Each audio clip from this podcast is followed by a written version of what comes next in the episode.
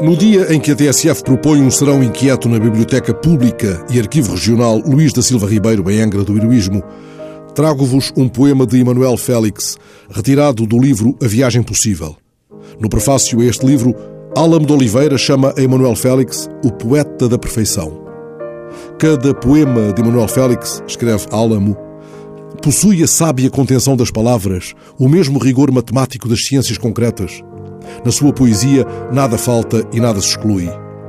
Há muitos anos fiz na rádio um programa que chamei O Búzio Ardente. Nesse programa disse muitas vezes poemas de Emanuel Félix. Para estes sinais, escolho um poema que Emanuel intitulou Os Búzios. É um poema com rádio dentro.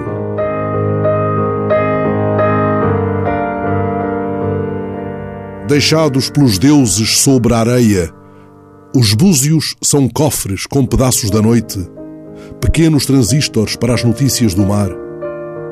Encontrados pelas crianças na praia, os búzios são caixas de música. São os ouvidos petrificados dos peixes.